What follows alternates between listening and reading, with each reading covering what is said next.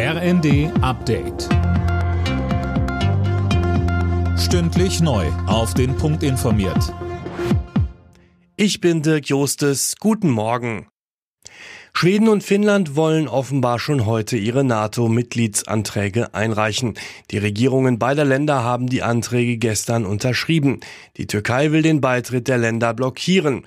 Verteidigungsministerin Lambrecht geht davon aus, dass sich die Türkei umstimmen lässt. Sie sagte in der ARD, Wenn Schweden und Finnland der NATO beitreten, dann bedeutet das, dass ganz starke Länder beitreten, mit denen wir auch schon in Übungen beispielsweise sehr gute Erfahrungen gemacht haben. Und es bedeutet eine Stärkung der EU, es bedeutet eine Stärkung der NATO. Und das ist das Argument, mit dem es zu überzeugen gilt. Wir sind, glaube ich, da in einer sehr guten Position.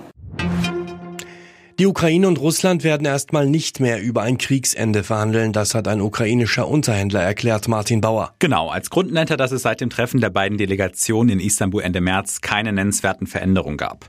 Die Gespräche sollen erst wieder aufgenommen werden, wenn Russland konkrete Vorschläge macht. Dabei stellte der Unterhändler klar, eine gesichtswahrende für Kreml-Chef Putin legt die Ukraine ab.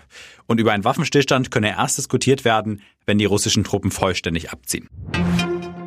Bildungsministerin Stark-Watzinger informiert heute über die geplante BAföG-Reform. Sie soll dafür sorgen, dass wieder mehr junge Menschen von der staatlichen Förderung profitieren.